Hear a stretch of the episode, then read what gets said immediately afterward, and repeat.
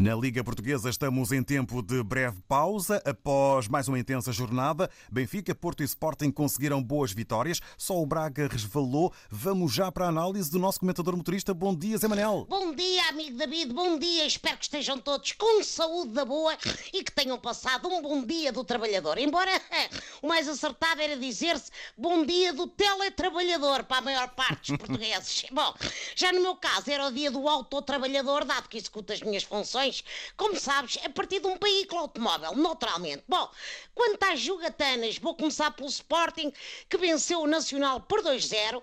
Desta vez foi a malta lagarta que jogou em vantagem numérica, mas mesmo assim continuaram a ter de lutar até às últimas para conquistarem os três pontinhos. Começa a ser uma imagem de marca, o que me leva a crer que se o Sporting se sagrar campeão, isso só vai acontecer a escassos minutos do fim do último jogo.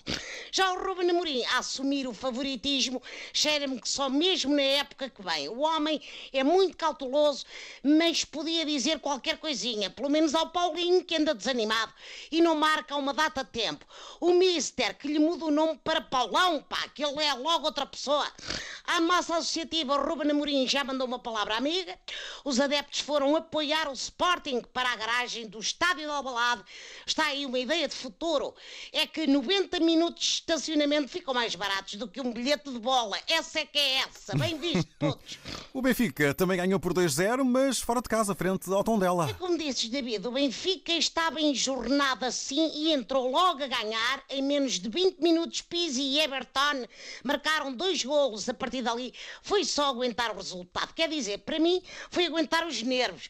Quando se marca assim tão cedo, corre sempre o risco de ver o adversário recuperar forças e dar a volta ao marcador marcador. Bom, ou como explica o Mr. Jorge Jesus, de ver a Covid entrar por ali adentro e escangalhar o Benfica todo. Cruzes canhoto. Bom, no final da partida o JJ disse que faltam quatro jogos para o campeonato e a final da taça e quer vencê-los a todos, tendo em conta que o Benfica ia jogar a dobrar e só jogou um terço pelas minhas contas, com sorte conseguimos alguns empates. Bom, eu já ficava contente se ganhássemos o Benfica Porto a próxima quinta-feira. Vai ser o clássico entre os dois maiores brumelhos da Liga. Ah, o Jorge Jesus pela camisola que emberca e o Sérgio Conceição pelos cartões vermelhos que apanha. Não sei se apanhaste. e por falar nele, no hum. último Porto Famalicão, Sérgio Conceição ficou de castigo nas bancadas. Exatamente, pois foi logo no dia em que o filho Francisco se estreou a titular pelos Dragões. Pá, se calhar há uma cota de Conceições no clube e já não podem estar dois ao mesmo tempo no campo, digo eu. Bem, se assim for, o jovem avançado tem o lugar garantido no 11 inicial, uma vez que Sérgio Sérgio Conceição vai estar de castigo mais umas quantas semanas. Parece que o Mister incentiva o filho a manter uma alimentação rigorosa e até lhe diz: estás com fome? Bebe água. Francisco Puto, se me estás a ouvir, aproveita que o teu pai não está no banco e leva umas sandes de panado, assim debaixo da camisola. Olha que isso de correr 90 minutos não vai lá só com copinhos de água. Bom, e com este conselho de nutrição me vou, David, não sei antes desejar muita sorte, olha o fair play, ao Sporting. Sim, senhor senhor. Mas logo de frente ao Barcelona, na final da Champions de futsal. Jogar a bola dentro de casa faz-me espécie, confesso, porque dá cabo das carpetes. Mas pronto, com todo o desportivismo, só tenho uma coisa a dizer. Tragam de lá o caneco, lagartada. E até para a semana. Meu amigo, estamos juntos. Estamos juntos, Zé Manel. Uma boa semana e no táxi também, com Obrigado. boas corridas. Uma assinatura de Maria Rueff. Bom, pontos para mais uma semana. Se bem que hoje é terça-feira, a semana já começou. Espero que a vossa segunda-feira tenha sido boa. Uh, se formos a ver bem, segunda-feira é uma espécie de, de, daquele pão que está em cima da mesa que nós não gostamos, mas temos que comer na mesma. É? Porque quando a fome aperta, não há cá se o pão é bom ou não. Tem que ir para o bucho. Bom, antes de avançarmos para o tema de hoje, que eu ainda nem sei qual é que é o tema de hoje, porque a vida é muito isto: é viver no limite Comigo ou vivemos no limite ou não vale a pena. Queria só deixar aqui um abraço e, e desejar muita sorte aos rapazes do Milongo que participaram no domingo no, no programa da RTP uh, eh, Got Talent e que tiveram muito bem. É? Foram lá cantar uma música do, do que é Lembe, e tiveram muito bem. Aquilo foi muito bonito, arrepiei-me todo e queria deixar aqui um abraço sentido de um compatriota, de um irmão da terra de São Tomé e um, um abraço e muita sorte para, o vosso futuro e tudo bom. Bom, avançando, eu estava aqui outro dia pensando uma coisa que é, a palavra lambisgoia é pouco usado, não é? Eu sinto que nós usamos pouco a palavra lambisgoia. Podíamos usar mais, mais no nosso dia a dia. Aplicamos mais lambisgoia, mas para tudo, para tudo. É? Uma pessoa vai à padaria, não tem pão que nós queremos, devíamos dizer isto é uma lambisgoia. Uma pessoa vai ao café, o preço do café aumentou e nós não sabíamos, isto é uma lambisgoia. É porque assim nós usamos sempre as mesmas coisas, que é este país é uma vergonha, isto só neste país, é uma coisa que se diz muito em Portugal. Ah, isto só, só neste país. Só neste país, não é? Só neste país. E devíamos poder dizer mais, só lambisgoia. Só lambisgoia deste país. Este país é uma lambisgoia. Em vez de dizermos este país é uma vergonha, passamos a dizer este país é uma lambisgoia. Eu acho que até ficava bastante mais agradável e dava-nos mais opções, não é? estamos sempre nas mesmas. Bom, desconfinamos, não é? O governo já nos deu autorização para podermos andar de um sítio para outro sem o papelinho. E a verdade é que houve muita gente que está ansiosa para voltar para casa, porque surgiram imagens de festas e ajuntamente as pessoas, as pessoas já estavam tão, tão sedentas já de contacto, não é? Já estavam tão e é. O tio Costa disse: Vamos, vamos, vamos, vamos, vamos. Sabem o que é que eu digo? Esta gente é tudo uma lambisgoia. Aliás, este país é uma lambisgoia. É o que é. Mas outra opção, outra coisa que é. Muitas vezes as pessoas dizem-me assim: devias deixar de comer carne. E eu penso: devia deixar de comer carne? Eu? Minha gente, vamos lá ver uma coisa. Hum? Ainda falta. Eu nasci em São Tomé, onde a gente comia muito peixe. Eu vim para Portugal, onde a gente come carne. Eu em Santo Tomé vivi 14 anos. Eu estou em Portugal para ir há 12 anos. Minha gente, ainda falta-me dois anos de carne.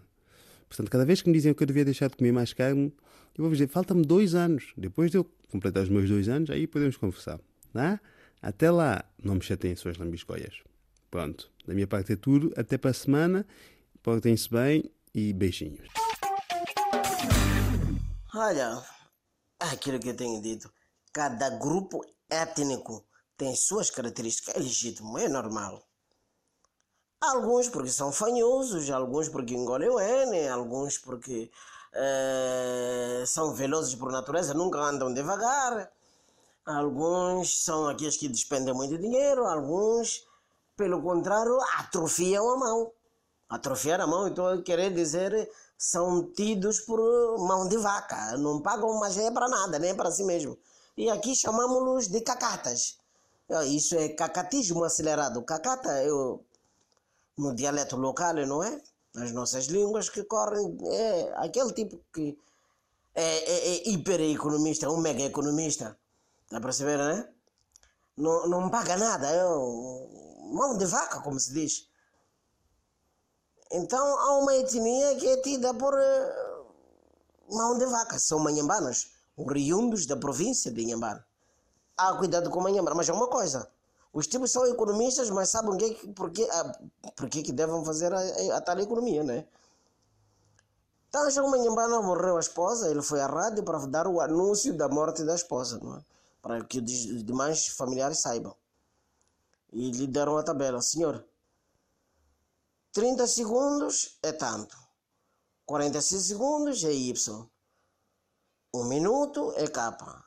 Então, vê lá o que faz. Já está bom, muito obrigado. Então, pode dizer, uh, eu venho anunciar a morte da minha esposa, quer dizer, morreu Raci. Tudo bem. Então, mas senhor, dentro dos 30 segundos ainda tem algum uma parte pode aproveitar. Ah, então posso aproveitar. É, é, está também vendo coco. Santa Maria. Ou vá para anunciar falecimentos ou vá para anunciar negócio. Não, mas é economia, não é? É mole, pessoal, tudo direto. Daqui quem vos fala sou eu. Lídia Cabo Verde. Quem, quem, quem? Digam lá, digam lá, sou eu, Elcevia Jorta. Muito bem. Hoje vamos falar do que? Da pobreza. Bom, o que é a pobreza? Pobreza é algo muito, muito curioso. Eu, por exemplo, quando era criança, pensava que 100 contos o equivalente a mil euros, era muito dinheiro.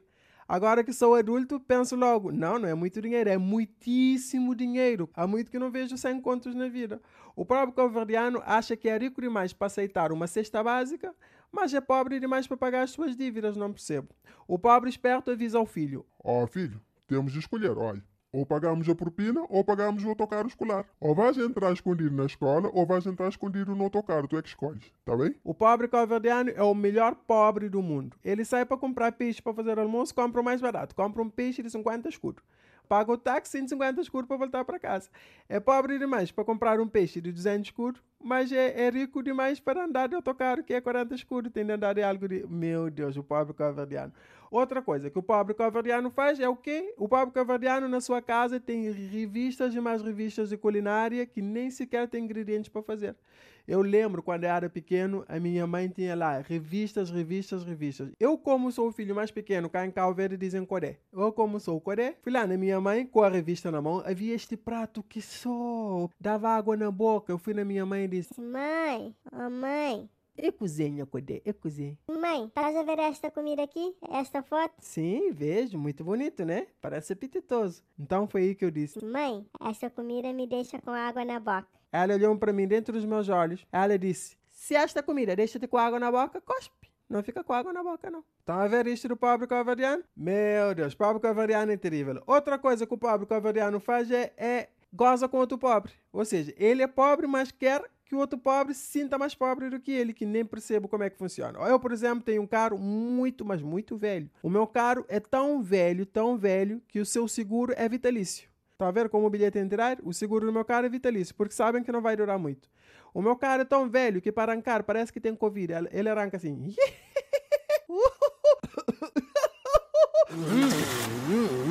Este é o meu carro. Mas quando sai à rua, andar de carro, o que é que acontece? As pessoas que nem sequer têm carro estão andando no meio do sol, mas vê, o meu carro e gozam. Dizem, caro beijo, caro beijo. Eu digo, ah, pebejo, pebejo, que significa pevejo. Estão a queimar o pé no sol, mas estão a troçar com o meu carro.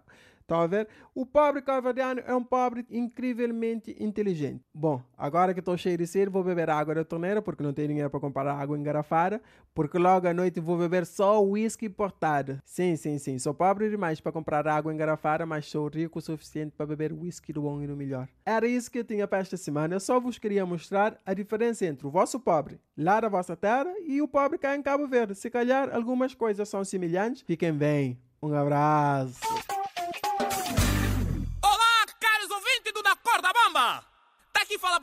Vocês o vosso humorista, o fofinho, a.k.a. o fofoqueiro de Angola.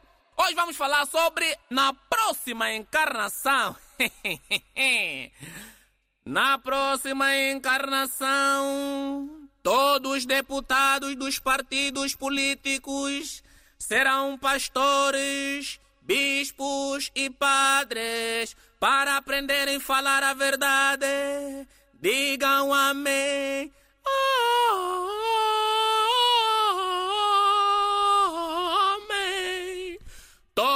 Presidentes do Palop na próxima encarnação serão taxistas para perceberem a dor de um guerreiro.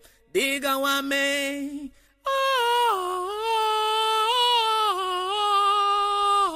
Amém. Todas as madres e freiras não fiquem tristes, minhas queridas, porque na próxima encarnação já terão namorados. Digam amém.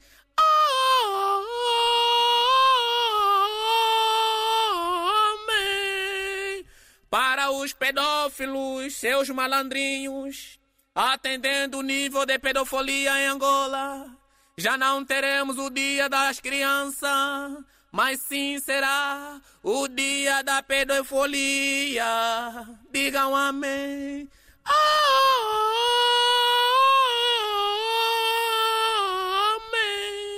Na próxima encarnação, vamos velar também sobre o valor dos gordinhos. Assim sendo, na próxima encarnação, Todos os gordos também serão os atores principais das novelas e dos vídeos clipes. Digam amém. Amém.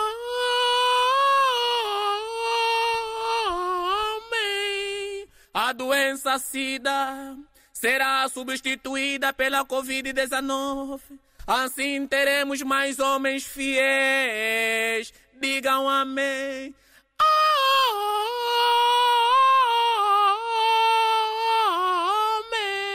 E por fim, na próxima encarnação, teremos trocas dos gêneros. Os homens serão mulheres e as mulheres serão homens. Sim, as mulheres não podem reclamar, já está dito. Todas as mulheres serão homens, para também perceberem a dor do corno. Digam amém.